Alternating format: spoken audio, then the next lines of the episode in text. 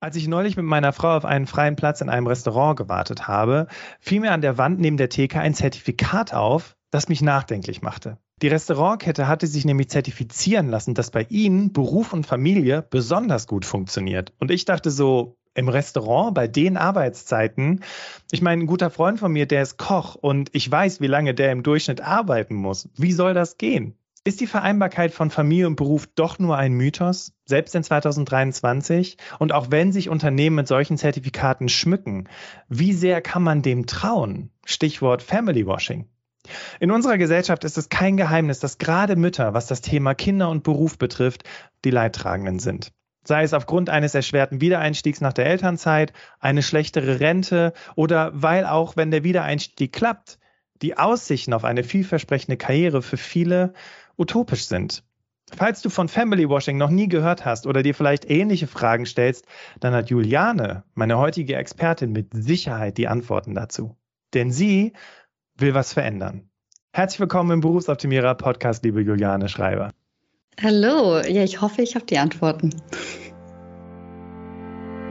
Berufsoptimierer, dein Karriere-Podcast. Hier hörst du jede Woche neue Tipps zur Bewerbung und beruflicher Entwicklung. Viel Spaß bei der heutigen Folge. Willkommen zurück im Berufsoptimierer Podcast. Ich freue mich, dass du wieder dabei bist und vor allem, dass du in diese Podcast-Folge reinhörst, weil egal welchen Geschlechts du angehörst, wenn du diese Folge hörst, dann gehe ich mal davon aus, dass auch du was verändern möchtest, beziehungsweise dass du auch denkst, hey, es wird Zeit für Veränderung. Und ja, deswegen freue ich mich heute auch so sehr auf, mein, ähm, auf meine Expertin, auf die Juliane, die witzigerweise aus demselben Ort oder selben Ort, aus derselben Stadt kommt, wo ich auch ursprünglich mal herkam, nämlich aus Köln. Und ähm, ja, Juliane steht in den Startlöchern und ich habe mir eine ganz besondere Einstiegsfrage für sie überlegt, nämlich, hast du auch Working Moms auf Netflix geguckt, Juliane? Aber sowas von, natürlich. Also alle Staffeln und ähm, habe es geliebt. Tatsächlich haben meine Frau und ich es auch gesuchtet. Wir haben zwar noch keine Kinder, aber ähm, ich habe es danach vor allem auch an alle möglichen Leute empfohlen gesagt, du musst das gucken. Ich glaube, das ist voll realistisch. Oder was hast du gedacht, als du das geschaut hast? Ja, doch, also realistisch natürlich immer die Frage abhängig von welchen Berufen. Ich meine, waren jetzt Frauen in bestimmten Berufen. Ähm, das heißt, man findet sich da mal mehr, mal weniger drin. Da ich einen Schwer oder einen Hintergrund auch im Bereich Kommunikation, Marketing habe, äh, war ich natürlich total hooked. Aber was mir vor allem gefallen hat, war einfach mal ein authentisches auch zeigen von dieser Parallelität von 100 Dingen. Also nicht die Mutter, die halt irgendwie loshetzt und ähm, irgendwie immer Kaffee beschmiert ist und eigentlich immer nur gestresst ist, weil sie Kind und Job hat. Oder eben auch der Mutter, die sich halt jetzt voll auf das Kind konzentriert und sagt, ja, Job ist halt nicht mehr wichtig. Und ähm, das einfach gezeigt hat, es sind halt noch hundert andere Themen und Dinge, die eben so in einem Leben stattfinden. Also dass auch Menschen, die Kinder haben und einen Job haben, trotzdem auch irgendwie ein Leben haben, das mal aufregender ist und mal chaotischer und mal entspannter. Und ähm, was mir wirklich besonders gefiel aber daran, war nicht nur das Thema von Working Moms von der Sendung, sondern dass es eine unterhaltsame Serie war. Also dass es darum ging zu zeigen, hey, Menschen haben Spaß und es ist, es ist kein belastetes Thema, es ist kein Konfliktthema, sondern es ist halt einfach das Leben und ja, es kann auch Spaß machen. Und es kann auch anderen Leuten Spaß bringen beim Zugucken. Ja, auf jeden Fall. Und weißt du, was ich so cool finde, ist, wir sprechen ja heute genau auch über dieses Thema. Also erstens, wenn, also Mamas hören ja hier zu, aber auch Papas. Und ähm, es gibt ja verschiedene, ich sage jetzt mal, hm, Konfliktbereiche. Es gibt einmal diesen Bereich, okay, wie kann ich wieder einsteigen in meinen Job? Dann gibt es dieses, diesen, diesen positiven Sexismus, wie ich ihn mal gelernt habe, von wegen, ja gut, die ist ja Mama, die will ja gar nicht Führungskraft werden. Und dann gibt es aber auch dieses, ähm, die Gesellschaft. Ne, wir hatten ja im Vorgespräch kurz drüber geredet, da hast du gesagt, so, also, ne, ich will jetzt wieder arbeiten. Wie kommt das im, im, Bekanntenkreis, in der Familie an, wenn man wieder arbeiten möchte? Also, das sind ganz, ganz viele Dinge und ich freue mich so sehr über das Interview mit dir heute. Ähm, 2018 hast du Mama Meeting gegründet. Einfach mal für die lieben Hörerinnen und Hörer, die hier zuhören, so ein bisschen, was dein Background ist. Warum, warum darf Juliane heute hier sprechen und warum weiß sie so gut Bescheid? Denn sie ist nämlich auch gefragte Rednerin, hält Workshops in Unternehmen für das Thema Vereinbarkeit von Familie und Beruf. 2021 kürte LinkedIn dich zur Change Managerin für Female Empowerment. Mega cool. Und sogar an der Uni Köln nahm er dich 2022 in die Reihe der klugen Köpfe ihrer Alumni-Riege auf. Also jetzt mal ganz ehrlich, so von außen betrachtet, könnte man meinen, du brennst für das Thema. Ja, das ist voll fancy. Das, das Witzige ist, wenn man meinem 2016er Ich gesagt hätte, du ähm, wirst mal als kluge, kluger Kopf, kluge Köpfin, nee, kluger Kopf und eben auch von von LinkedIn, LinkedIn auf äh, Posterplakate gedruckt und es war so, gab so einen Fernsehspot, also alles Mögliche zum Thema irgendwie Mutterschaft. Hätte ich echt gelacht und hätte gedacht, so, ja, klar, sorry, was soll ich mit dem Thema? Ähm, ja, aber ähm, inzwischen mache ich das seit jetzt fünf Jahren und ähm, es dreht sich alles ums Kind. Nee, überhaupt nicht. Und das ist halt der Punkt. Also Mom Meeting ist entstanden aus dem Need heraus, eine Alternative zur Krabbelgruppe zu haben. Also ich wurde eben selbst Mutter. Ich war vorher ähm, ganz gut aufgestiegen in meinem Job an der Uni Köln, auch nachdem ich da auch eben ähm, Alumna war, bin ich dann, habe ich eine Zeit lang auch dort gearbeitet in verschiedenen Bereichen, im Gleichstellungsbereich, in der Lehrerinnenbildung, habe ein Team geleitet, hatte immer so einen, so einen Leistungsgedanken auch und auch immer diesen Push und das Gefühl so, ja, in dem Umfeld, in dem ich lebe, geht es darum, schon, schon zeigen, dass man viel arbeitet. Ich habe auch immer lange Überstunden gemacht und ähm, Karriere ist super, super wichtig.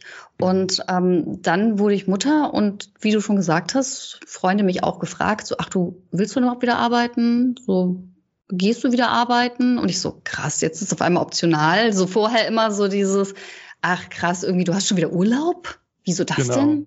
Streng Oder wenn man an. halt früher, steht die an. Früher auch, ich weiß noch, in Werbeagenturen, wo ich gearbeitet habe, wenn man halt da irgendwie um fünf das Büro verlassen hat, war das so, ach, machst Teilzeit jetzt oder was?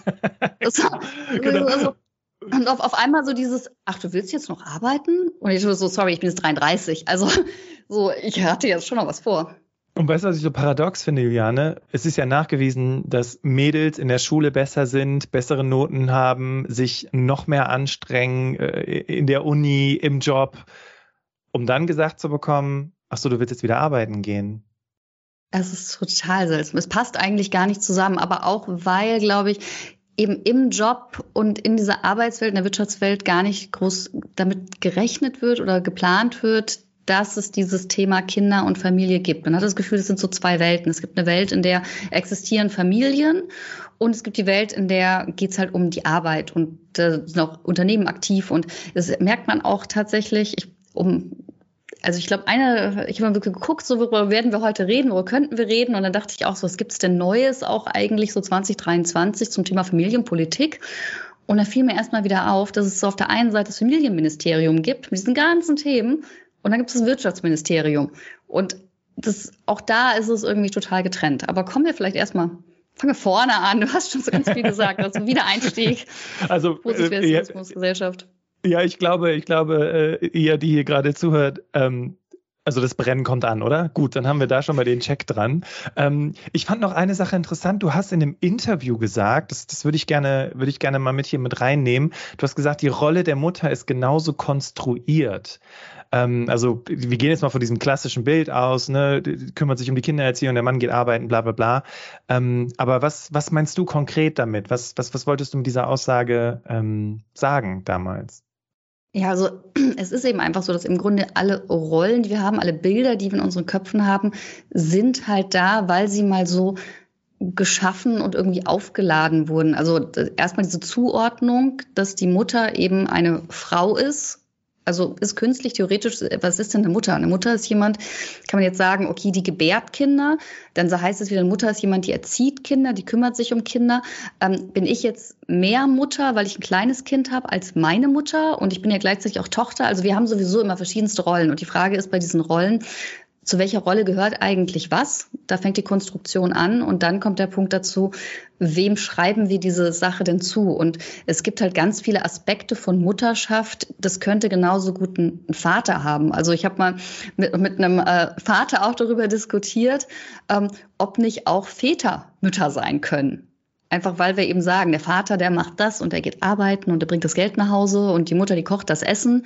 Und bei uns zu Hause kocht zum Beispiel mein Mann, was einfach daher kommt, dass er einfach viel besser kochen kann als ich. Und es ist die Frage, ist das dann was Mütterliches? Und mhm. in all diesen Fragen zeigt sich eigentlich, dass es eben dieses Konstrukt ist und dass es eben auch Rollen sind, die nicht so da sind, weil ich irgendwie so geboren bin und dadurch, dass ich mit der Fähigkeit, vielleicht ein Kind zu gebären, wobei auch das funktioniert ja nicht alleine. Also erstmal, das Kind kommt ja nicht alleine einfach, es existiert nicht alleine so, ähm, entsteht nicht ganz alleine. Und auch dieser Akt des Gebärens, das wird immer so getan, als wenn das so was Individuelles, Alleiniges wäre. Das sind ja auch ganz viele Leute heutzutage, Gott sei mhm. Dank, involviert. Auf jeden Fall. Und weißt du, was ich ganz interessant finde bei diesen konstruierten Rollenbildern, ist häufig, dass sie eigentlich schon wissenschaftlich widerlegt sind. Also da hatte ich auch tatsächlich eine interessante Reportage gesehen, wo es da um das Thema, das Kind entwickelt halt Mama-Gefühle und für, ne, bei Vätern sind das andere Gefühle. Jein, weil äh, tatsächlich auch ein Kind für einen Vater in Anführungszeichen Muttergefühle äh, entwickeln kann, wenn der Vater halt zum Beispiel auch alleinerziehend ist beispielsweise. Ne? Also da können sich die Dinge halt eben auch verändern. Wir haben im Prolog Family Washing gehört und ich muss ganz ehrlich sagen, es gibt Greenwashing. Ich habe letztens Rainbow Washing gesehen, das fand ich auch interessant. Family Washing habe ich noch nie was von gehört, deswegen fand ich es cool, das mit ins Pro in Prolog zu nehmen. Aber äh, du hast es auf LinkedIn sehr schön erklärt, deswegen vielleicht kannst du es hier nochmal den Hörerinnen und Hörern erklären. Was ist Family Washing? Family Washing ist analog eben zu Greenwashing, Pinkwashing, Sportswashing, habe ich jetzt ganz neu gerade äh, gelernt auch. Heutzutage wird alles gewaschen. Seit der ähm, FIFA Sportswashing. Seit der FIFA. Ja, ist äh, tatsächlich gerade mit der äh, Frauen-WM. Das ist ja super mhm. spannend. Also die äh, Frauen-WM, also geht es ja um das Thema mhm. Sportswashing von Saudi-Arabien, die sie sponsern wollen. Und sich halt auch fragt, so, was machen die damit? Und genau darum geht es auch bei Family Washing, um den Versuch eben durch Nutzung von Begriffen wie Familienfreundlichkeit oder auch so Zertifikaten äh, wie du es eben angesprochen hast, ähm, nach außen zu zeigen, hey, wir sind familienfreundlich weil das inzwischen ein Kriterium ist für die Auswahl von Dienstleistungen, aber auch ein Kriterium für die Auswahl von ähm, ja, Bewerbern, die eben zu Unternehmen gehen im Sinne des Employer Brandings und ja mehr oder weniger dann so zu tun, als wäre man familienfreundlich, ohne sich tatsächlich damit zu befassen oder tatsächlich auch Maßnahmen zu ergreifen oder eine familienfreundliche Kultur zu haben. Deswegen, ich fand es sehr spannend, ähm, dass du angesprochen hast, ähm, dein, dass du deinen Restaurantbesuch angesprochen hast und dieses Zertifikat, was da an der Wand hing, weil da gibt es nämlich zum Beispiel unterschiedliche Zertifikate. Es gibt welche für Arbeitgeber, die besonders familienfreundlich sind. Es gibt aber auch familienfreundliche Unternehmen aus Kundensicht. Und da steht dann relativ klein unten drunter aus Kundensicht und dann wurde halt eine Befragung unter Kunden durchgeführt und dann sind zum Beispiel Schwimmbäder, Freizeitparks, Fastfoodketten super familienfreundlich, weil für die Kunden ist es total familienfreundlich, dass es halt irgendwie Pommes innerhalb von zwei Minuten gibt, dass es einen Spielplatz gibt. Ähm, aber das sagt nichts über die Arbeitsbedingungen da aus. Und dann ist das halt auch so ein Fall von, ja, quasi Family Washing, weil es wird halt so ein bisschen, ja, Augenwischerei betrieben mit diesem Label der Familienfreundlichkeit. Wenn man sich jetzt verschiedene Unternehmen anschaut, wenn man gerade im Bewerbungsprozess ist, kann man denn von außen erkennen, ob das jetzt ernst gemeint ist oder ob es das klassische Washing ist? Gibt es da Indikatoren? Ähm, es gibt so ein paar ja, Warnzeichen, würde ich sagen. Also es gibt zum Beispiel, wenn sich Unternehmen auf die Fahne schreiben, wir ermöglichen Teilzeit. Dann ist das schon mal so ein bisschen so, okay, es ist jetzt eigentlich nicht untypisch, dass Teilzeit möglich sein sollte. Es gibt sogar gesetzliche Richtlinien zu.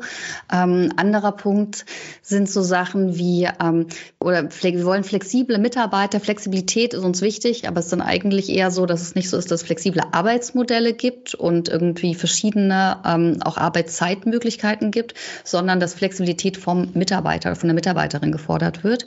Mhm. Ähm, das sind so erste Indikatoren. Ansonsten kann man das zumindest, wenn man jetzt auch im Gespräch mit Unternehmen ist, im Bewerbungsgespräch, eigentlich ganz gut mal rausfinden, indem man zum Beispiel fragt, wie sind denn, laufen denn eigentlich so Feedbackgespräche bei euch ab? Ähm, wenn ihr regelmäßig Feedbackgespräche, Personalgespräche macht, äh, was sind denn so Themen, über die da gesprochen wird?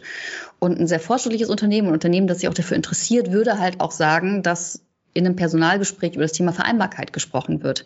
Es ist aber immer noch so, dass viele Unternehmen ähm, da gar, kein, gar keine Daten zu erheben, nicht, weil sie irgendwie Family Washing betreiben wollen, sondern weil wir halt auch gesellschaftlich diese Trennung haben von Familie und ähm, Wirtschaft. Das habe ich auch selber gemerkt mit den Mama-Meetings. Also wir haben auch schon Mama-Meetings in Unternehmen gemacht und wurden da von Unternehmen, auch von großen Konzernen teilweise angefragt.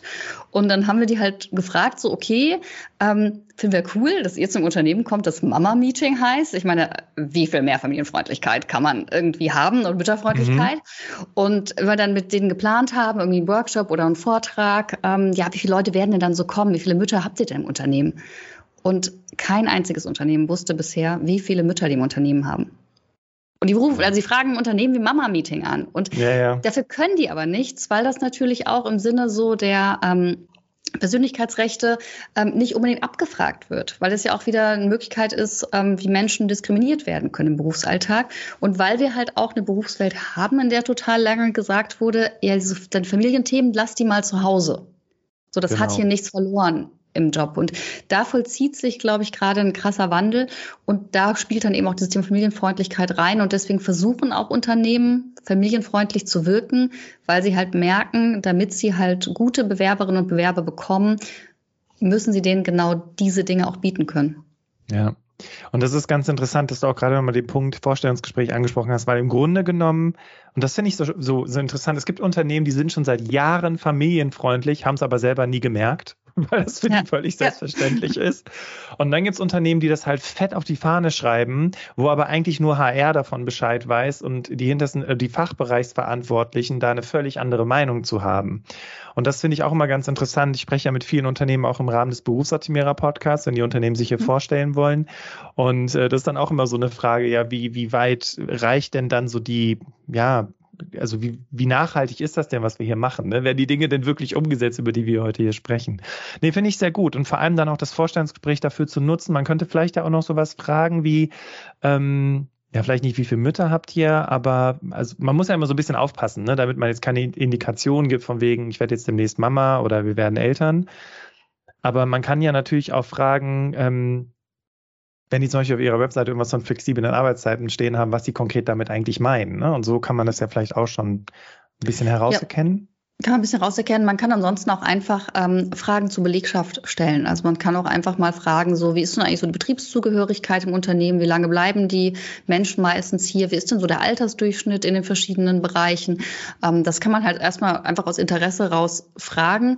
Und ähm, man hat dann bei Unternehmen, die sich halt schwer damit tun, zum Beispiel flexible Arbeitsmodelle zu schaffen und familienfreundliche Angebote zu schaffen, hat man meistens so eine Abwanderung der Mitarbeiter mit Anfang 30. Also merkt man, hat so ein Gap, ah, irgendwie haben die keine Mitarbeiter, die in dieser Lebensphase sind, in der Lebensphase Familiengründung. Wenn die sagen, haben ganz viele junge Leute, ähm, gerade wenn es ein großes Unternehmen ist, das schon lange quasi besteht, ähm, ist es irgendwie auffällig, wenn die ganz viele junge Leute und Nachwuchskräfte haben und dann auch Leute haben, die eher so um die 50 sind und aber dazwischen dazwischen irgendwie nichts, weil dann fragt man sich, wo sind die denn hin? Weil eigentlich müssten die ja die Phasen auch durchgemacht haben. Ähm, jetzt bei einem jungen Startup ist das jetzt nicht unbedingt so gegeben. Also ein junges Startup, das irgendwie 10, 20 oder manchmal auch 40 Mitarbeiter hat, ähm, vielleicht auch wie so in Köln oder Berlin ist, ähm, da ist es jetzt nicht untypisch, dass die eher Bewerber, Bewerberinnen anziehen, auch von den Themen, Dingen, die die bieten, die ähm, eher halt vorher interessant sind oder für sehr junge Menschen interessant sind. Deswegen kannst du es auch nicht völlig pauschalisieren. Aber mhm. ähm, es geht bei diesem Thema auch Familienfreundlichkeit oder auch Vereinbarkeit, was ja oft genutzt wird, ja auch nicht nur um das Familienthema, um das Thema, ich habe jetzt Kinder und deswegen kann, will ich nicht mehr so viel arbeiten, sondern es geht schon auch darum, einfach zu gucken, so was sind denn die Vereinbarkeitsthemen, weil wir haben zum Beispiel die Uni Köln gesprochen vorhin.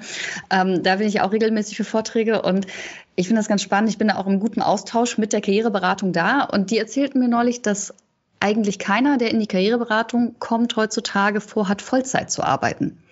Also die haben gar kein Interesse daran. Und das hat nichts damit zu tun, dass die schon Kinder haben oder auch schon wissen, wie viele Kinder die wollen, sondern dass sie generell denken oder dass diese Idee, ich arbeite jetzt ganz viel und ich bringe jetzt ganz viel Leistung und ähm, habe dann irgendwann gut was verdient, habe ein Häuschen gekauft und gehe irgendwann in Rente und habe dann frei und kann dann mein Leben genießen. Ähm, was mir auch noch erzählt wurde, so, weil das ist so diese Altersphase, in der ich dann noch war, wo ich noch dachte, so, ja, jetzt arbeitet man ganz viel, um es dann später gut zu haben. Mhm. Ähm, da sind halt viele inzwischen desillusioniert, weil sie halt sehen, okay, es wird nicht viel Rente kommen. Ähm, wer weiß, wie die Welt dann aussieht, wer weiß, was noch irgendwie übrig ist. Und ähm, ich will lieber jetzt was haben und ich will jetzt Zeit haben, um irgendwie auch reisen zu können und meinen Interessen nachgehen zu können, meinen Hobbys nachgehen zu können. Und das heißt auch dieser Anspruch eigentlich an flexible Arbeitsmodelle oder an Familienfreundlichkeit, der ist auch schon bei Leuten da, die noch gar keine Kinder haben. Das ist total interessant. Also, was ich sehr, sehr gut finde, ich habe mal einen sehr schlauen Satz gehört, der Markt ist der Markt. Und äh, wenn der Markt, wir haben einen Arbeitnehmerinnenmarkt in Deutschland, äh, sich so weit dreht, dass es heißt, ich habe keine Lust mehr Vollzeit zu arbeiten und die Unternehmen keine andere Wahl mehr haben, dann müssen sie sich halt darauf einlassen. Das ist das Schöne daran. Ähm, und äh, das ist auch das Schöne, was man an, als Veränderung sieht. Als wir, als die Corona-Pandemie, ähm, ich sag mal, auf der Spitze war, ähm, als viele Menschen von zu Hause aus gearbeitet haben, als das Thema Care-Arbeit und ähm, Frauen, die sich um ihre Kinder kümmern müssen, auch obwohl die von zu Hause arbeiten müssen, als das immer mehr in den Fokus gerückt wurde. Also da war so für mich der Anschein, okay, jetzt sprechen die sogar schon in der Heute-Show darüber, dass das, ne, und machen da so ein bisschen Satire drüber, wie schlecht wir tatsächlich aufgestellt sind, was das Thema betrifft. Jetzt, ich sag mal, ein Jährchen, anderthalb Jährchen später Du als Expertin, Juliane, ähm, was stellst du fest? Hat sich was verändert? Äh, gucken wir anders da drauf? Ist das Thema, weiß ich nicht, Elternzeit, Wiedereinstieg oder ich weiß nicht, gehe in Elternzeit? Äh, ist das nach wie vor so ein großes Problem? Oh Gott, ich wünsche, ich würde so gerne sagen, so, ja, es hat ganz viel Aufmerksamkeit bekommen und ähm, jetzt ist alles gut und irgendwie das Gefühl, also jetzt gerade zum jetzigen Zeitpunkt ist super schwer zu sagen. Wie gesagt, war vorhin noch mal kurz auf den Seiten des Familienministeriums, weil es gab ein paar Veränderungen, Anpassungen jetzt Anfang Januar. Ähm, das Kindergeld wurde irgendwie ähm, noch mal kurz ein bisschen erhöht und für Alleinerziehende gab es ähm, noch mal so ein bisschen was drauf und irgendwie verschiedene Bonuszahlungen, die aber alle also alle so zwischen 50 und 100 Euro waren. Das sind also das keine großen Beträge in der auch Inflationszeit jetzt. Und ähm, was in der Corona-Pandemie halt passiert ist, ist, dass es, dass Eltern laut wurden, weil der Druck einfach so enorm war, ähm, weil es ja so war, eben Kitas waren zu, Schulen waren zu, aber der Schulbetrieb lief weiter. Also Eltern haben dann das Homeschooling übernommen, ähm, aber auch alle anderen Angebote fielen weg. Also am Anfang waren ja auch die, die Spielplätze sogar ähm, geschlossen. Und man hat halt in dieser Pandemie, wie du schon sagst, gemerkt, no one gives a fuck about children in unserer mhm. Gesellschaft. Also es mhm. ist so das ganz, ganz das allerletzte und man hat halt gesehen, oh Kinder, die haben eh viele Keime und die sind ja eh ständig krank und in den Kitas lecken die die gleichen Löffel ab und äh, geben die dann weiter und ähm, oh ganz, ganz gefährlich. Also Kinder wurden dann zu so gefährlichen kleinen irgendwie Virenmultiplikatoren. Und, und ganz, ganz, kurz, das Verrückte ja? ist tatsächlich, was das in unseren Köpfen mit uns macht. Ne? Wenn ich in den Supermarkt gegangen bin, um einkaufen zu gehen und da war, hatte jemand seine Kinder dabei und die husteten die ganze Zeit, du wirst so nervös. Also ich, ich dachte so, also, oh, schnell weiter, schnell den Einkaufswagen weiterschieben wenn, wenn mein Kind gehustet hat, das ist so krass, so, ich habe schon so, so drin gehabt, sozusagen so, oh, hast du dich verschluckt? Weil bloß nicht so, bloß nicht darauf kommen, dass mein Kind krank sein könnte. So direkt, was, was hat sie verschluckt, Schatz? Ähm, so, also es ist äh, ganz, ganz furchtbar. Und es ist genau so, also Kinder waren halt irgendwie plötzlich so diese Gefahr.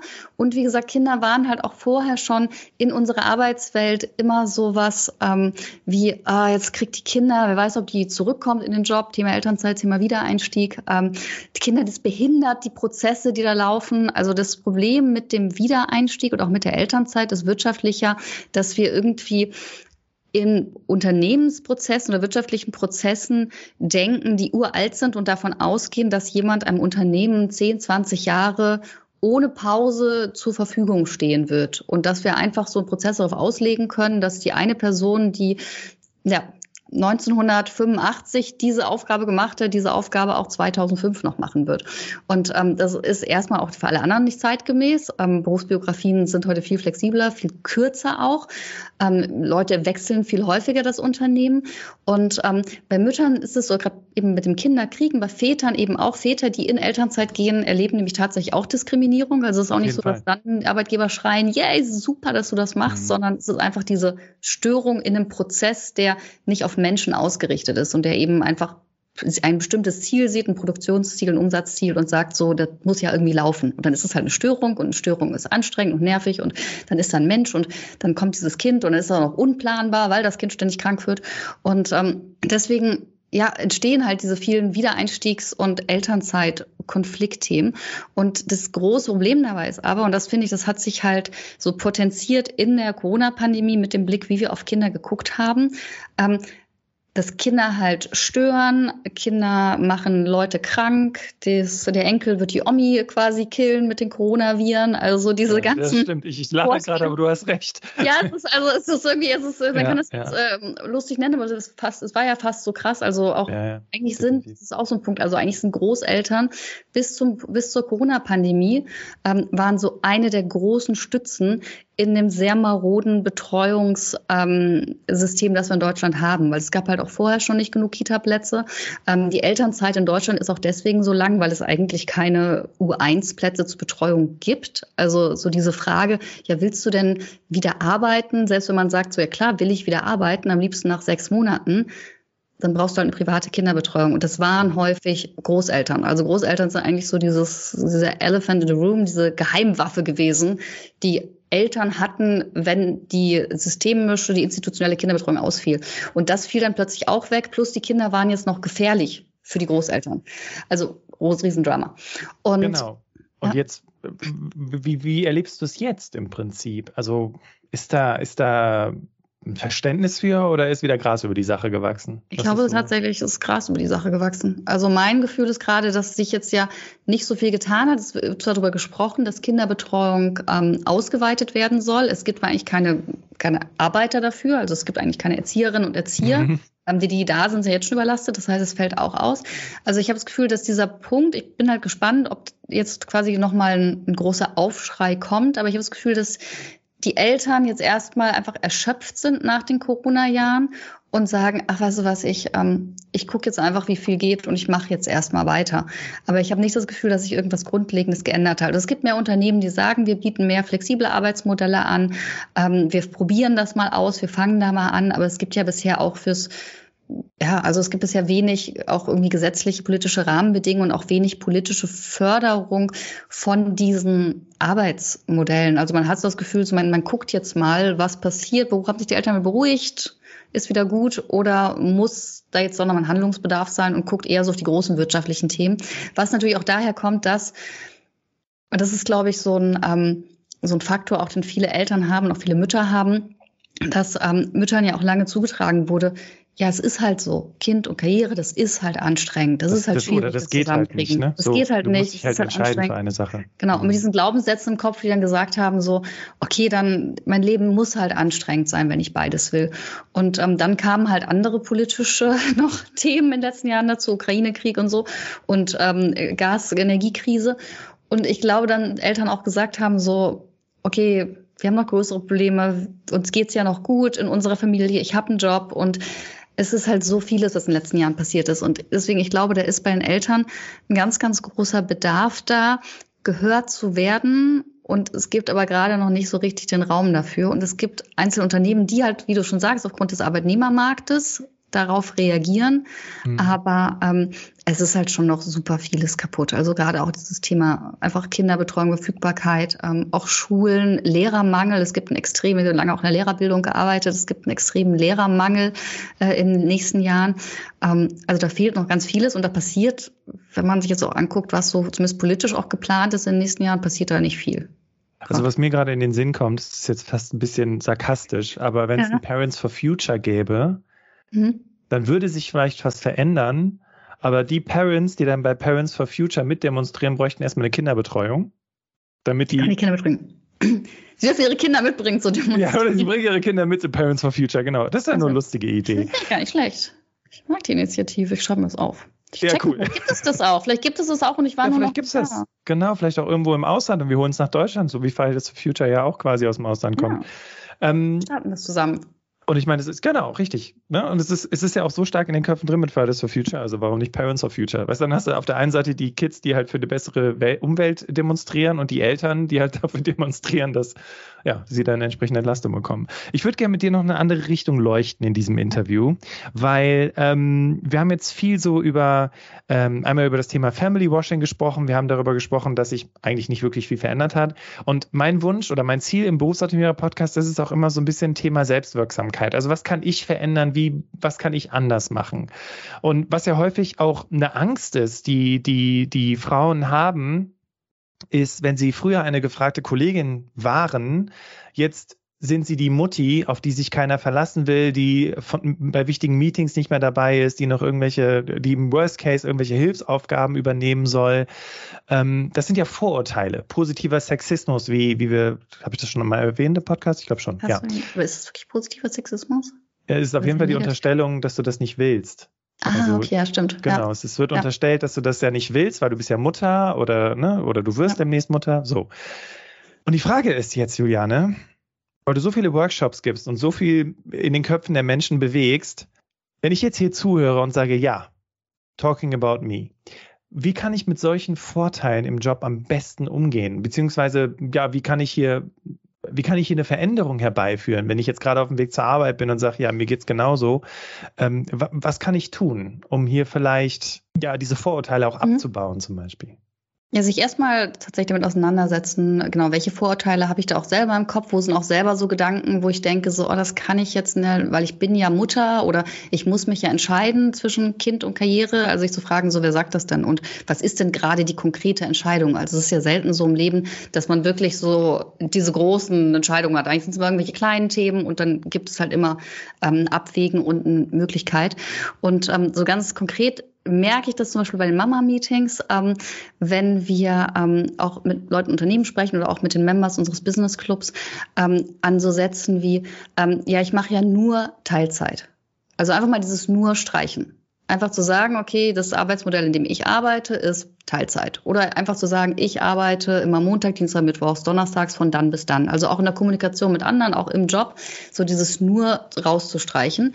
Oder auch wenn man zum Beispiel in Elternzeit ist, ähm, erlebe ich auch häufig, dass Mütter dann sagen, ähm, ja, ich habe ja ähm, bisher da und da gearbeitet und jetzt bin ich aber in Elternzeit. Ich so, okay, das heißt, du hast diesen Job, du bist jetzt keine Controllerin mehr, weil du bist jetzt in Elternzeit oder was? Und dann sagen die so, ja, ja, nee, eigentlich bin ich ja immer noch Controllerin. Und ich so, ja, dann sag doch, ich bin meinetwegen die Mama von Emil und ähm, ich bin Controllerin, gerade mache ich Elternzeit. Ja. Und ähm, also da auch tatsächlich, man kann so mit, also Sprache erschafft ja Realität. Ähm, deswegen bin ich manchmal auch so ein bisschen kleinkariert mit Sprache ähm, Sachen. bin ja so ein bisschen sehr drauf. Aber ähm, sich selber erstmal also selber zu merken, wenn man bestimmte Dinge ausspricht, zu sagen, so immer nur Teilzeit, wo ich bin ja nur dann verfügbar oder das geht eben gerade nicht, also sich vor anderen irgendwie klein zu machen, ähm, sich auch zu rechtfertigen für bestimmte Dinge, ähm, also zu sagen, so ja, aber ich konnte ja nicht, weil das und das, bevor irgendjemand gefragt hat. Also total oft reicht es eigentlich, eine kurze Information zu geben zu bestimmten Dingen. So, ich mache das und das hier. Und ähm, sich dann aber vor allem auch, ähm, weil es ist ja auch nicht so einfach, also wie du sagst, dann kommt man zurück, dann kriegt man diese Assistenzaufgaben. Ähm, die hat man sich in der Regel ja auch nicht ausgesucht. Ähm, deswegen sich unbedingt ähm, zu informieren. Das funktioniert einmal natürlich über den Austausch mit Gleichgesinnten, einfach eben mhm. Gruppen wie Mama-Meeting zu haben, wo man mit anderen darüber reden kann und merkt, ach so, okay, so lief das bei dir? Oder, und da kann ich ähm, zum Beispiel Moms Law sehr empfehlen, das ist eine rechtliche Beratung, speziell für Mütter. Die bieten auch so Online-Webinare an. Ähm, und klären auch über diese ganzen Themen rund um Schwangerschaft, äh, Wiedereinstieg auf und was es da eigentlich auch rechtlich zu beachten gibt. Also von Fristen, was auch meine Rechte sind in dem Moment, weil es das heißt ja immer, ich habe das Anrecht, den gleichen Job wieder zu kriegen, den ich vorher gemacht habe. Aber es ist trotzdem okay, wenn man mich auf eine andere Stelle setzt, wenn das im Unternehmen nicht anders möglich ist. Und was heißt das eigentlich und was darf das Unternehmen und worauf habe ich auch Anspruch? Und ähm, das ist einfach super empowernd, einfach zu wissen, was, ähm, was einem so zusteht oder auch wo man eben tatsächlich sagen muss, okay, hier mache ich vorübergehend das und möchte aber, kann aber auch klar sagen, ich möchte irgendwann da und dahin. Mhm. Und ähm, im Sinne dessen vielleicht noch ein letzter so Tipp, äh, wie kann ich einmal selber arbeiten, sich halt selber auch damit auseinanderzusetzen, so, okay, wo will ich denn eigentlich noch hin? Also was möchte ich denn jetzt tatsächlich in Zukunft machen und halt nicht zu sagen, okay, ich bin jetzt halt Mutter und jetzt muss ich mal gucken, was die im Unternehmen, wenn ich zurückkehre, für mich noch übrig haben, welche Krümel da noch sind, die man mir zuteilt, sondern sich auch wirklich selber einfach zu überlegen, okay, wo möchte ich denn eigentlich beruflich hin? Bin ich eigentlich in dem Bereich? Ähm, will ich irgendwo anders hin, mal hinwechseln? Ähm, will ich mich vielleicht auch weiterbilden erstmal? Also auch bewusst irgendwie ja, Schritte zu unternehmen, um, um das einfach fortzuführen und dann eben auch zu gucken, okay, um in diesem Bereich arbeiten zu können, ähm, was brauche ich dafür und wie passt das zusammen und ähm, wie passt das eben auch mit ja, meinen Ansprüchen an so meine Alltagsrealität zusammen? Ich finde, das waren ganz, ganz wichtige Aspekte. Vor allem, das möchte ich nochmal unterstreichen, insbesondere die Hörerinnen, die hier zuhören, dieses nur und wahr. Wobei, nee, jede Person, die hier zuhört, weil es ist ja auch zum einen eine Kommunikation mit mir selbst, es ist aber auch eine Kommunikation, die ich mit anderen habe. Ne? Ja, die arbeitet ja in Teilzeit. Hashtag Problem. Nein, ist es nicht. Dann ziehen wir das Meeting halt in den Vormittag. Ist da auch okay, zum Beispiel. Ne? Ja, die ist ja dann nicht mehr da. Typischer ja. Satz, so bei einem Nachmittagsmeeting, wenn ein Meeting geplant wird. Ach so, um drei. Ja, dann, dann ist die ja nicht mehr da, die Tina. Und mhm. einfach mal halt zu sagen, so hm, um drei ist eher schlecht. Ähm, ich glaube, es ist ja besser, wenn wir es um elf machen. Ich glaube, da sind dann alle da. Genau. Ganz andere Realität. Ja, finde ich cool. Ja, und ich finde es, ich fand es vor allem auch spannend, dass du gesagt hast, es nicht zum Problem machen, zum einen und zum anderen eben zu sagen, und das finde ich ja immer so witzig, ne? Weil in Teilzeit kriegst ja, arbeitest ja viel effizienter und effektiver, weil du weniger Zeit zur Verfügung hast, aber das ist eine andere Diskussion. Ähm, zu sagen, wo will ich eigentlich hin, das finde ich richtig cool, weil ich glaube, du öffnest gerade ganz vielen Menschen, die hier zuhören, diesen Horizont von wegen, ja, echt jetzt? Wo will ich eigentlich hin? Ja, was möchte ich eigentlich konkret machen? Kann man ja ein Karrierecoaching buchen bei uns. Aber auf jeden Fall. Kann ich sehr empfehlen. Dann auch tatsächlich ist die Elternzeit ein, ein guter Zeitpunkt dafür. Ja weil man, und das habe ich selber bei mir auch erlebt, ähm, ich dachte halt auch so, ich kriege ein Kind und dann irgendwann steige ich wieder einen Job zurück und ich mochte ja auch das, was ich gemacht habe. Und ich merkte aber, wie sich auch so meine, meine Werte geändert haben und wie es für mich zum Beispiel viel, viel wichtiger wurde, ähm, was mein Kind später mal sagen wird, was seine, was seine Mama beruflich macht.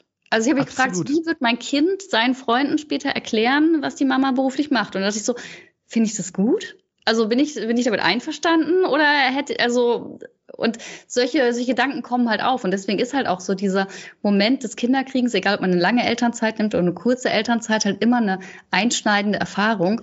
Und ähm, wo man halt auch so sich selber reflektiert und ja auch selber, auch wenn nicht Pandemie gerade ist, ähm, an seine Grenzen geht, weil man ist halt in einer Phase, wo der Tag-Nacht-Rhythmus irgendwie aufgelöst ist, ähm, wo man irgendwie auch plötzlich in der Beziehung halt auf, oftmals irgendwie auf die Probe gestellt wird. So, wie ist eigentlich unsere Streitkultur? Wie sind wir eigentlich beide, wenn wir hungrig, übermüdet sind und von einem Baby angeschrien werden? So, was sind da Mechanismen, die uns helfen? Mechanismen, die uns helfen? Und ähm, deswegen, das ist halt eine sehr gute Phase eigentlich, um sich halt auch zu fragen, wirklich so, wo will ich denn hin? Wie will ich denn, also nicht nur, wo will ich hin beruflich, sondern wie will ich denn auch später leben? Mit welchem Job und mit welchem Arbeitsmodell? Und ähm, wie soll das alles aussehen? Und deswegen ähm, kann ich sehr empfehlen, ähm, zum Beispiel zu euch oder eben, es gibt ja auch noch andere Angebote, ähm, sich damit auseinandersetzen, sich ein Buch zu kaufen, einen Podcast anzuhören. Ich habe gehört, es gibt einen ganz tollen. Genau, genau. Ähm, äh, äh mir ist gerade noch ein Gedanke gekommen. Ja. Äh, Thema Identität. Das finde ich nämlich auch ganz spannend. Wir machen ja auch, wir bieten ja auch Bewerbungsoptimierungen an, ne? Und ganz häufig steht halt eben auch drin, ne, von dann bis dann die Elternzeit und so und so viel Kinder und hast du nicht gesehen. Und ähm, wir raten tatsächlich auch immer zu entscheiden, ob man die Kinder wirklich mit reinnehmen möchte in den CV oder nicht und ob man die Elternzeit auch so detailliert beschreiben möchte oder nicht, weil ähm, und das ist vielleicht auch nochmal so ein Punkt womit identifiziere ich mich jetzt gerade als potenzielle neue Mitarbeiterin für dieses Unternehmen? Identifiziere ich mich als potenzielle Mitarbeiterin und Mama? Also worum geht's hier? Das ist so die eine Seite. Jetzt könnte man sagen, naja, ich bin, ich bin Mama und ich bin Karrierefrau. Okay, cool. Aber dann auch die Frage, worum geht's dem Unternehmen? Weil dem Unternehmen geht's ja nicht darum zu wissen, ob du eine gute Mama bist, sondern dem Unternehmen geht's darum zu wissen, ob du den Job rocken kannst. Und naja, du würdest dich ja nicht bewerben, wenn du dazu nicht fähig wärst. Und deswegen ähm, ist das vielleicht auch nochmal ein ganz wichtiger Aspekt, auch nicht so sehr den Fokus darauf zu legen. Ne? Oh Gott, was ist, wenn die mich fragen, wie ich das mit den Kindern geregelt habe? Ja, bist erwachsen, ne? Also du hast ja ein Kind zur Welt ja. gebracht, dann wirst du das schon, wirst ja wissen, wie du das machst oder etwa nicht. Ja. Und vielleicht noch eine kleine Anekdote. Ähm, ich begleite gerade eine äh, Klientin von mir, an der Stelle ganz liebe Grüße an dich, Eileen. Ähm, die hat äh, jahrelang ähm, ähm, im juristischen Bereich gearbeitet und hat für sich gemerkt, dass sie eine, ähm, ein starkes Interesse an dem Thema Datenanalyse hat und hat sich da jetzt immer so weitergebildet und ja, hat jetzt sich beworben auf Praktika und auf Einstiegsjobs, um da in dem Bereich auch Fuß zu fassen, weil sie gemerkt hat, okay, der erste Job, das war auch eher so, ja, mache ich halt, ne? Nach der Ausbildung keinen richtigen Plan. Und deswegen fand ich die Frage von dir so wichtig, Juliane was möchte ich denn jetzt? Ja, wo möchte ich mich denn jetzt hinentwickeln? Was, was interessiert mich denn noch? Ich würde noch gerne so ein bisschen den Finger in die Wunde legen zum Thema Rechtfertigung. Jetzt wissen, haben wir ja schon darüber gesprochen, was kann ich bei mir selber ändern? Es ist ja so, würden wir jetzt über Väter sprechen, ist da nicht so viel Rechtfertigung. Vorher ist Rechtfertigung da, wenn es in Elternzeit geht. Aber ähm, warum ist das so, dass Frauen gerade, und ich gucke jetzt gesellschaftlich, wenn sie nochmal Karriere machen wollen oder wenn sie Karriere machen wollen, dass sie sich oft dafür rechtfertigen müssen. Aber Väter in unserer Gesellschaft, da ist es völlig selbstverständlich. Ja, ich würde sagen, es ist nicht nur selbstverständlich, es ist sogar gefordert. Ich glaube, als Vater musst du dich rechtfertigen, wenn du halt keine Karriere machen willst. Ah ja, oder so, ähm, genau. Wenn du nicht der Ernährer sein willst, ähm, sondern ähm, wenn du halt womöglich sogar sagst, so, ich ich finde das cool mit den Kindern und ich bin da voll, voll gut in diesen Themen. Und ähm, deswegen, also es gibt, ähm, ja, wenn du sagst Rechtfertigung, es geht halt wieder zurück auf diese Rollenbilder, wo wir am Anfang waren, auf ein sehr, ähm, ja, auch altbackenes Rollenmodell, Rollenbild, das wir immer noch irgendwie in Deutschland haben. Ähm, das war ja auch mal gesetzlich so festgeschrieben, dass im Grunde die Vereinbarkeit getrennt war. Also der Mann war für das Arbeiten zuständig und die Frau für die Familie.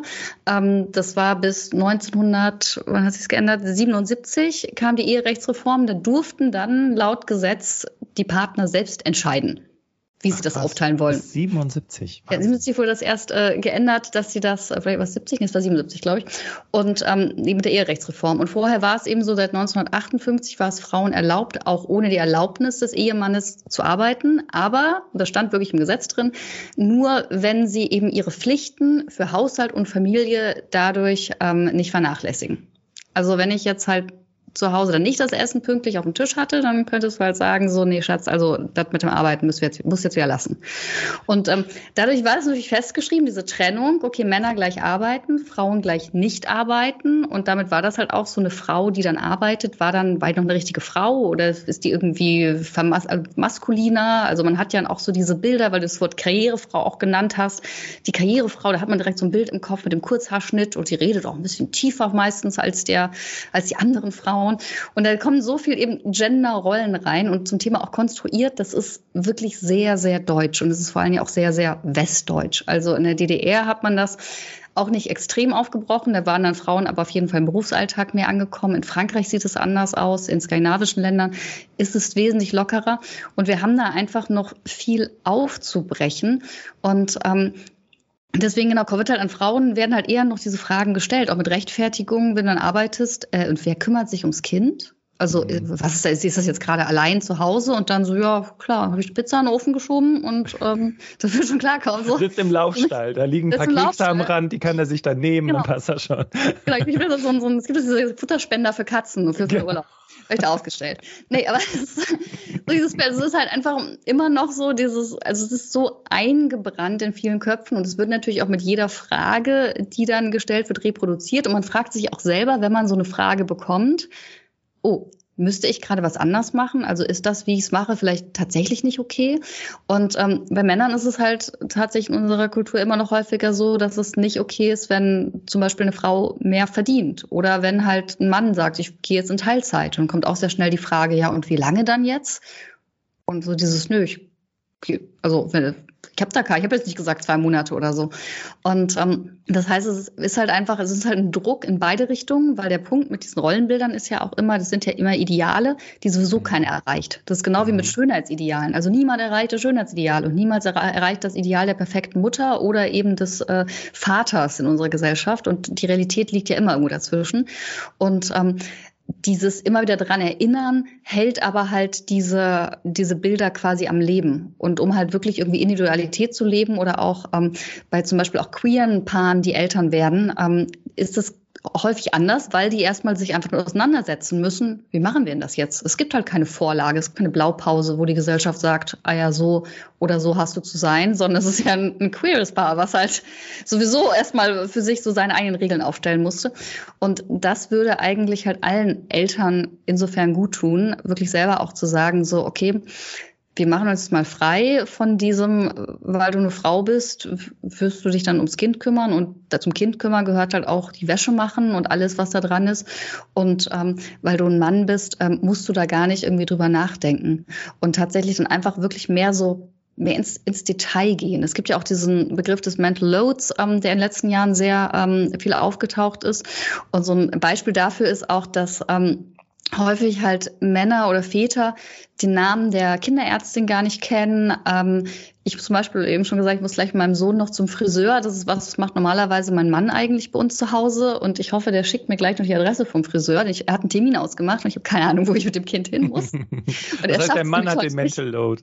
Eigentlich, in dem Fall hat er den Mental ja, ja, okay. Load, weil das ist ja dieses, es geht ja, wenn man sagt, so auch Kinder und Kinder betreuen. Hm. Also das Kindsbetreuen ist natürlich ein Aspekt, das ist auch zeitintensiv, aber was den Mental Load ausmacht bei Eltern, sage ich jetzt mal, und nicht nur bei Müttern, ist dieses Ganze drumherum, halt zu merken, ah, die Gummistiefel des Kindes passen nicht mehr, ich muss neue bestellen, die müssen rechtzeitig in die Kita, die müssen beschriftet werden, da braucht man so spezielle Aufkleber. Die Kita hat gesagt, es müssen diese Aufkleber sein, die müssen an die Stelle geklebt werden.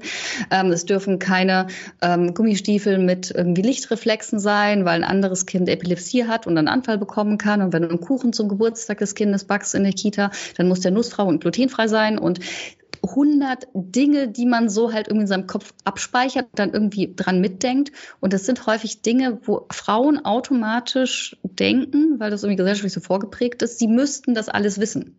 Ja. Und dann sind diese Informationen auch drin und Männer denken das nicht. Ich habe das umgedreht, die Erfahrung mit meinem Mann neulich gemacht, als ich ähm, die Reifendruckmeldung von meinem Auto bekommen habe. Habe ich gemerkt, es wird Reifendruck überprüfen. Und ich stand so da und fragte, sagte, also ich habe mir so laut ausgesprochen und gesagt, wie viel mussten da eigentlich rein? Und er so, 2,6 Bar. Und ich so, warum weißt du das? Ja, so, er ist kein Autofreak, interessiert sich nicht dafür. So, wieso ist diese Information in deinem Kopf? Und das sind so, und wieso ist sie nicht in meinem Kopf? Ich fahre ja. das Auto ja auch. Also sogar mein Auto in dem Fall. Und ähm, das ist genauso ist es halt mit diesen Elternthemen auch und mit den Gummistiefeln so. Natürlich weiß, äh, weiß ich, welche Größe mein Sohn hat und ähm, welche, ähm, welche Adresse die Kinderärztin hat und äh, welche seine besten Freunde in der Kita sind und wieso sollen das alles Informationen sein, die, die nur bei der Mutter sind. Also eigentlich braucht man so ein, einfach so ein Elternkommunikationsmanagement für all diese Informationen, bei denen wir das mehr aufteilen. Und das mhm. würde sehr, sehr viel Entlastung bringen. Da sind wir bei der Entlastung persönlich. Ja. Ja, also ich, ich habe jetzt, ich, ich finde ich ganz interessant, weil im Grunde genommen, also ich habe jetzt mehrere Dinge bis hierhin mitgenommen, weil ich gucke gerade so ein bisschen auf die Zeit, weil was das ist ein großes Thema. Ja, genau. Wir können noch ein paar Tage. Also ich habe jetzt mehrere Dinge mitgenommen und ein, eine Sache, die ganz deutlich aus dieser Podcast-Folge hervorgeht, aus meiner Sicht, ist, äh, wir müssen bei uns anfangen. Also ne, Mental Load, Verteilung des Mental Loads, ähm, dann das Thema im Job, äh, wie, wie gucke ich auf mich selbst, wie sehe ich mich in dieser Funktion, sehe ich mich als Problem oder sehe ich mich eher einfach als Teil, als Lösung. Vielleicht auch mal mit dem Partner sprechen, wie man das Ganze, bevor die Kinder kommen, das Ganze eigentlich aufteilen möchte, ja, wer was übernimmt, wer für was verantwortlich ist und so weiter. Und vielleicht so als abschließende letzte Frage für dich. Also wenn ich dich bis hierhin richtig verstanden habe, dann ist es nicht ein Entweder-Oder, sondern Kind und Karriere gemeinsam kann funktionieren. Muss funktionieren, weil der Punkt, den wir am Anfang hatten, mit Kinder passen nicht in unsere Wirtschaftswelt, ist genau der Grund, warum wir jetzt diesen Arbeitnehmermarkt haben, weil wir haben halt nicht genug Nachwuchskräfte, dadurch, dass Frauen in den letzten Jahren nicht genug Kinder bekommen haben. Exakt. Also die Geburtenrate ist weiter gesunken und das ist halt so diese, diese humanen Ressourcen, von denen da äh, die Rede ist, die kommen halt nicht aus irgendwelchen Fabriken oder können mit irgendeiner neuen App produziert werden, sondern die entstehen aus Familien.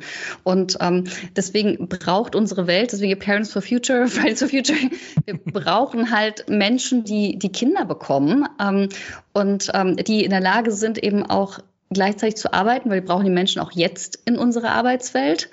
Und ähm, deswegen brauchen wir halt Bedingungen, wo das beides möglich ist und dazu aber auch eben genau das Mindset bei jedem Einzelnen. Weil ähm, das schreckt, und das merke ich, wenn ich zum Beispiel mit Studierenden spreche ähm, an den Hochschulen, das schreckt halt auch die Studierenden ab. Also die haben halt mit Anfang 20 schon diesen Gedanken, ja, okay, aber ich habe mir Was ein schönes Leben überlegt, kommen, ne? ich möchte mhm. eigentlich eine ganze Menge Dinge und Kinder werden ein Störfaktor sein. Mhm. Und ähm, ist, finde ich, hochproblematisch, denn damit werden es halt immer, immer weniger Menschen sein und wir können das Problem halt auch nicht so easy durch, durch Zuwanderung lösen. Das ist wie auch so ein Thema, als ich vorher noch auf den Seiten irgendwie der Ministerien war, ähm, wird jetzt ja super viele Unternehmen, um zu gucken, wie kann man ukrainische Geflüchtete besser in unsere Arbeitswelt noch integrieren. Und ich denke mir so, ja, 80 Prozent davon sind Frauen und die meisten sind mit ihren Kindern geflüchtet. Ja, also wie will, wenn du die integrieren willst, dann brauchst du wieder Vereinbarkeit und dann brauchst ja. du wieder all ja. diese Themen. Wir kommen da immer wieder hin zurück. Ja, und das ist das Gute. Das heißt, im Grunde genommen haben wir keine andere Wahl in unserer Gesellschaft, als uns dafür aufzumachen. Ich würde gerne dir noch die Möglichkeit geben, was über Mama-Meeting zu sagen, weil du hast es so oft erwähnt. Und ich glaube, hier haben eine ganze Menge Menschen, vor allem Mütter zugehört, die auch gesagt haben, ja, mal nicht über Babybrei reden und ob der Kleine schon reden kann und wie viele Sätze er sprechen kann, sondern auch mal über mich sprechen, wäre ganz geil. Juliane, wie komme ich denn da mit dir in den Austausch? Gießt ins Internet. Ähm, auf mamameeting.de. Ähm, einmal gibt's da ähm, unser Online-Magazin, wo es ganz viele Infos gibt. Ähm, wir machen aber auch regelmäßig eben diese Mama-Meetings als Events, ähm, auf ganz, ganz viele digitale Wissensangebote.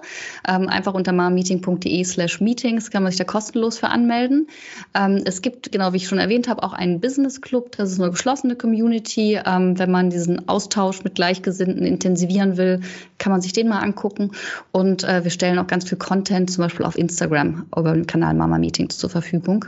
Und ansonsten findet man mich und ganz viele Beiträge für Family Washing und so auch auf LinkedIn unter Juliane Schreiber. Wunderbar. Alles packen wir in die Show Notes. Außerdem hatte die Juliane uns verraten, dass sie noch einen Rabattcode für das Netzwerk uns kommunizieren wollte. Den packen wir natürlich auch noch in die Show Notes. Den findest du da einfach auf mamameeting.de und dann kannst du dich da für eins der Events mit dem entsprechenden Rabattcode anmelden. Wir kommen zum Ende des Interviews, ihr Lieben. Und ich muss sagen, ich fand das Interview großartig mit Juliane, weil erstens bin ich davon überzeugt, dass sie euch ganz viel so, ja, mitgegeben hat, so im Sinne von Mindset und innerer Einstellung, was man besser machen kann und vor allem ähm, auch die Tipps nochmal, wie erkennt man Family Washing, das, das fand ich auch nochmal ganz, ganz wichtig. Und vor allem sind ja wir, die hier zu, also ich, ich höre jetzt hier nicht zu, ich spreche ins Mikrofon, aber die, die hier zuhören, ihr seid ja auch irgendwie so die Veränderinnen und Veränderer in unserer Welt. Und wenn ihr dann ähm, einfach mal anfragt, anfangt zu fragen, wieso geht das nicht, so wie Juliane damals, als sie sich weiterbilden wollte und die sagten, sagten, ja, Kinder können sie hier nicht mit hinbringen. Ähm, durch so ein Wieso, durch so ein Warum machen wir das so, äh, verändern wir ja die Welt. Und das, das fände ich richtig cool. Also deswegen, wir brauchen mehr davon. Und ja, ihr kennt es vom Berufsoptimierer Podcast. Ich ähm, verabschiede mich an dieser Stelle, sage auch nochmal an dich, Juliane, ein riesen Dankeschön für diesen Input heute. Danke, danke, danke.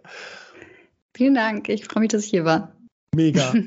Und ähm, ja, liebe Hörerinnen, liebe Hörer, an dich, äh, vielen, vielen Dank, dass du heute mit dabei gewesen bist. Teile diese Podcast-Folge, damit auch mehr Menschen sagen, hey, okay, wir müssen was verändern.